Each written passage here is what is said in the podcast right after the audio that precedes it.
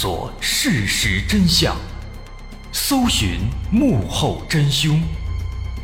欢迎收听《绝密档案》，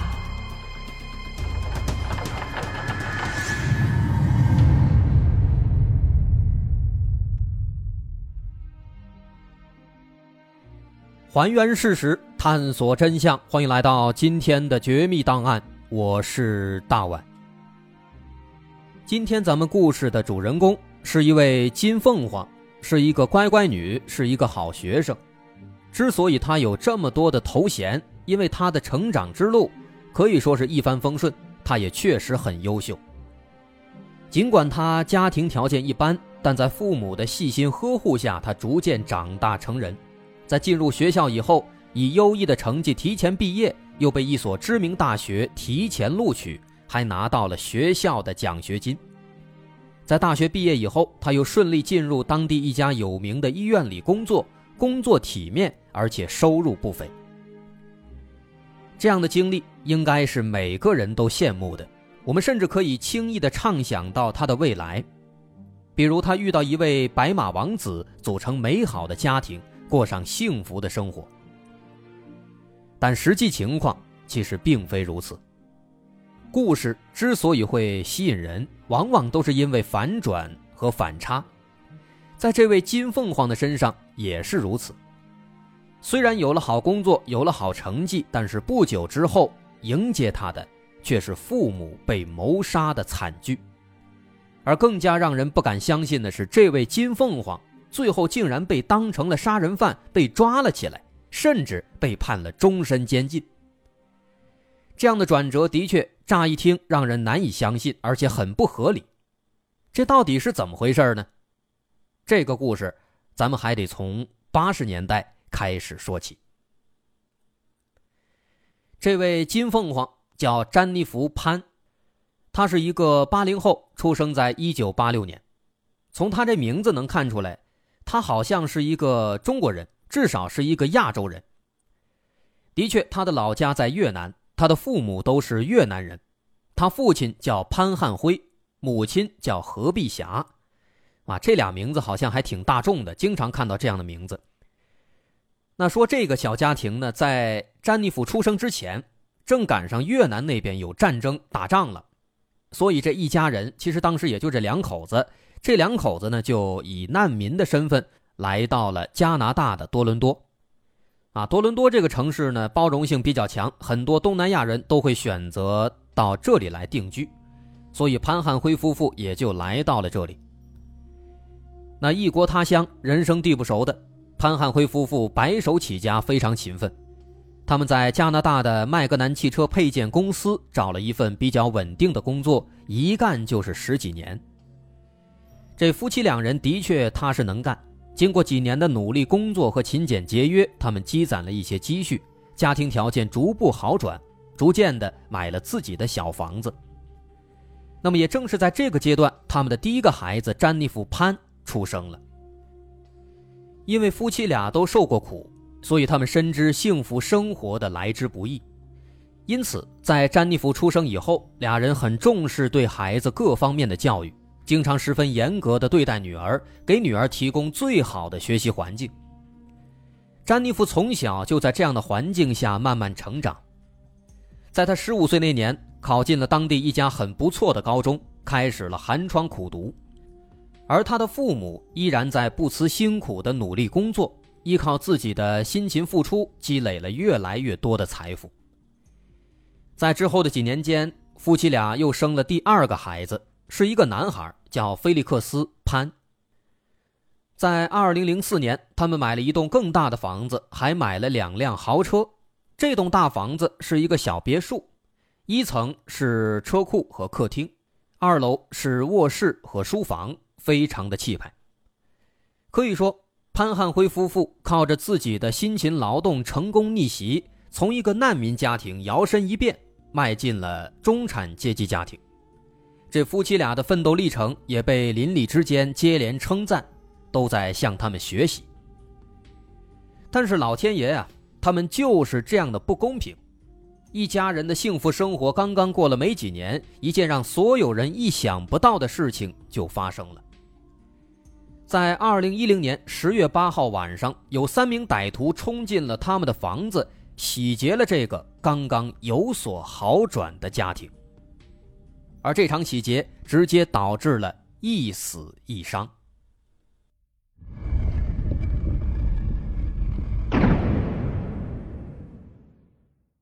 在那天晚上，父亲潘汉辉在客厅看完新闻之后，就早早的回房间休息了。詹妮弗的母亲当天晚上和朋友出去聚会，在大约一个小时以后也回到了家里。而詹妮弗的弟弟菲利克斯当时在外面上大学，当天不在家里。至于詹妮弗自己，当时正在自己的房间里面学习。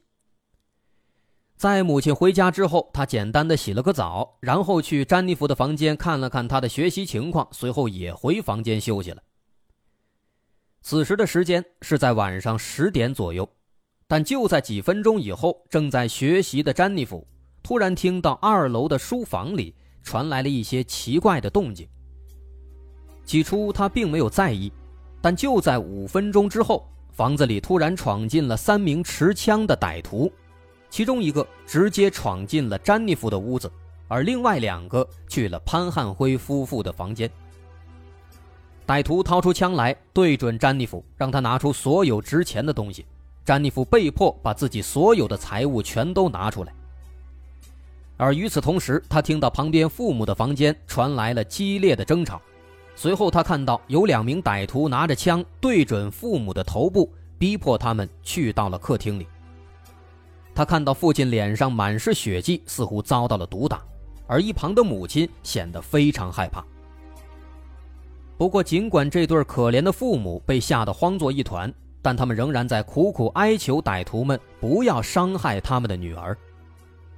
这歹徒好像还有点良心，其中一个歹徒说了一句：“你们放心吧，詹妮弗不会受到伤害的。”之后，在歹徒的逼迫之下，这对父母拿出了所有钱财，交到了歹徒手里。原本以为在拿到钱之后，歹徒们会放过这一家三口，但没想到他们并没有离开。其中一个歹徒把詹妮弗的双手绑在了二楼走廊的栏杆上，而另外两名歹徒把潘汉辉夫妇带到了地下室，用毯子蒙住了他们的头。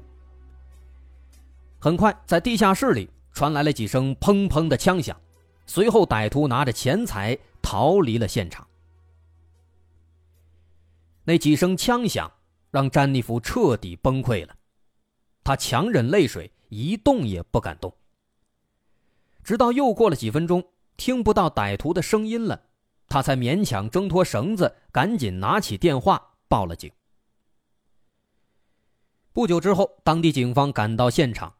警方发现现场的情况非常混乱，各个房间杂乱无章。很明显，经过了一番扫荡，在地下室里发现母亲何碧霞身中三枪，躺在地上已经死亡了。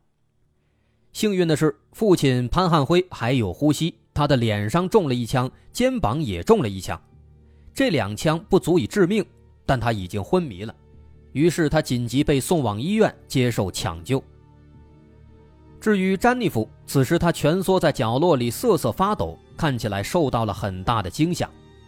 不过幸运的是，詹妮弗的身上并没有太过严重的伤痕，只是擦破了一些表皮，没有大碍。在安抚了半天之后，詹妮弗终于冷静下来。警方开始询问刚才到底发生了什么，于是詹妮弗就把刚刚发生的一切一五一十的全都告诉了警方。从他听到书房里有动静，到歹徒闯进来，到歹徒杀害了父母，再到打电话报警。听完詹妮弗的陈述，警方初步认为这应该是一起典型的入室抢劫案件。歹徒的第一目标肯定是钱，而在抢劫过程中，很有可能詹妮弗的父母激怒了歹徒，因为当时在父母的房间当中，他们爆发了激烈的争吵。而这番争吵最终导致歹徒要杀死他们，但因为比较紧急，歹徒在开枪之后没有确认这两人是否已经死亡，就匆忙离开了现场。这番推理听起来比较正常。但实际情况真的是这样吗？这起案子难道就这么简单吗？当然不是。如果这么简单，我们肯定做不了一集呀。在对现场做了比较全面的勘查之后，技术人员们发现了一些疑点。首先，根据詹妮弗的表述，他先是听到书房里传来了奇怪的响动，紧接着歹徒就闯进了房间里。由此猜测，歹徒应该是从书房的窗户里进来的。但警方对现场所有的门窗都做了勘查，发现所有门窗全都是完好无损的状态，没有被破坏的痕迹。那么这三个歹徒他们是怎么进来的？难道他们有房间的钥匙吗？这很难解释。其次，警方比较在意的是。这三名歹徒很明显是为钱而来，但他们也仅仅抢走了钱，其他的可以换钱的东西，比如笔记本电脑，比如名贵的饰品，甚至车库里的汽车，他们都没有抢走。这其实挺奇怪的。根据詹妮弗的描述，这三名歹徒都是男性，虽然都蒙着面，但是看起来呢，应该也比较年轻，而且穿的衣服也比较体面，比较整洁。那么，通过这番描述，这几名歹徒应该都是年轻人。那如果真的都是年轻人，那他们应该是识货的，应该知道像笔记本啊这些东西都是比较值钱的。那他们为什么没有拿走呢？尤其是他们家的两辆汽车，要知道这两辆车都是豪车，一辆是奔驰，另一辆是雷克萨斯，而且这车钥匙。就放在客厅的桌子上，非常显眼，但是歹徒却没有把它开走。总不能说这三个歹徒都不会开车吧？这好像也不太可能啊。另外第三点，歹徒在临走之前枪杀了潘汉辉夫妇，既然已经起了杀人灭口的念头，那为什么还要留下一个目睹案发全程的小女孩呢？难道不应该全都杀死，不留活口，把詹妮弗也直接给杀死吗？这对于歹徒来说好像也更加安全一些。但是很明显，他们并没有这样做。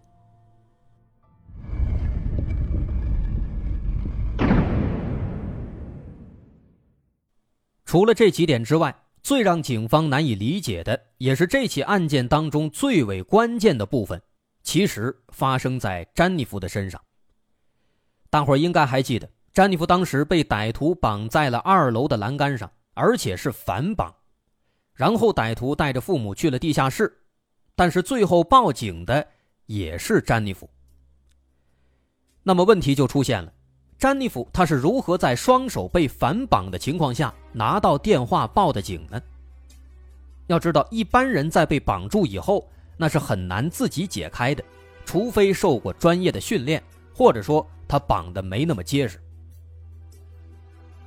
对于这个问题，詹妮弗表示，其实自己当时也没有完全解开，是在后来报警之后啊，自己慢慢的摘开的。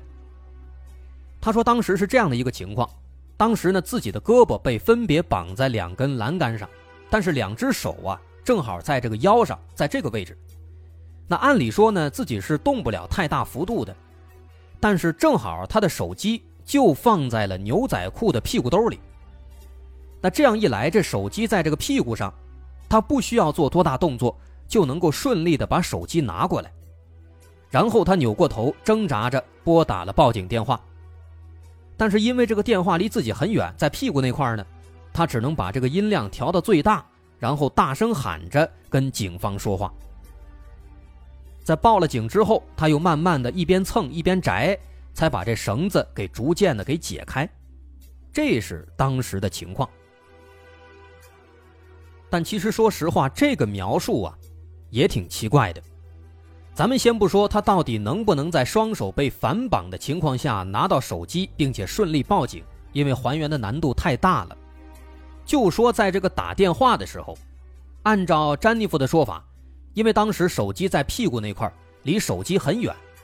所以呢，他是大声喊着报的警，但是呢，当天晚上接到报警的接线员却回忆说，说电话里这个詹妮弗的声音不像是离得很远的样子，就像是在正常打电话。那如果接线员他说的没错，那么也就表示詹妮弗她在说谎。但是他为什么要向警方说谎呢？他说谎的目的又是什么呢？就在警方一头雾水的时候，一则好消息传来了，而这则好消息彻底颠覆了警方的三观。原来啊，身中两枪被紧急送往医院的潘汉辉很幸运，他最终被抢救过来，没有死，但他也整整昏迷了两天。两天之后，他终于苏醒了，而他醒来之后开口说的第一句话，就让警方感到大吃一惊。他声称，当时自己和妻子被带到地下室的时候，曾隐约的看到和听到自己的女儿跟其中的一个歹徒有过交谈，但因为说话声音太小，他没有听清说的到底是什么，但是隐约感觉他们之间好像是认识的。那这个线索让警方极为震惊。如果潘汉辉没有说错，那么他的女儿就很有可能是帮凶啊！这个结论让所有人都无法相信。但作为父亲，潘汉辉他都亲口指认了，说明这个情况的确不可轻视。于是，詹妮弗就成为了这起案件的重要嫌疑对象。不过，此时其他的凶手的身份也都还没有确定，而詹妮弗的作案动机也还没有查清楚，所以警方暂时决定不去抓捕，只进行秘密的监控。然而，一连好几天过去了，警方这边监控了半天，却没有得到什么线索，而且这个詹妮弗的表现呢也很正常。这个情况让警方犯了难了，难道说他们的猜测有错吗？也许这个詹妮弗跟这起案子压根儿就没有关系呢。这也不是没可能，毕竟案发当时那么危险，那么紧急，潘汉辉当时也被蒙着头，他有可能听错，有可能看错呀。不过，也就是在这个时候，潘汉辉再次急匆匆地找到警方，他说自己又想起来一个非常重要的情况。这个情况呢？如果是细心的朋友，应该也注意到了。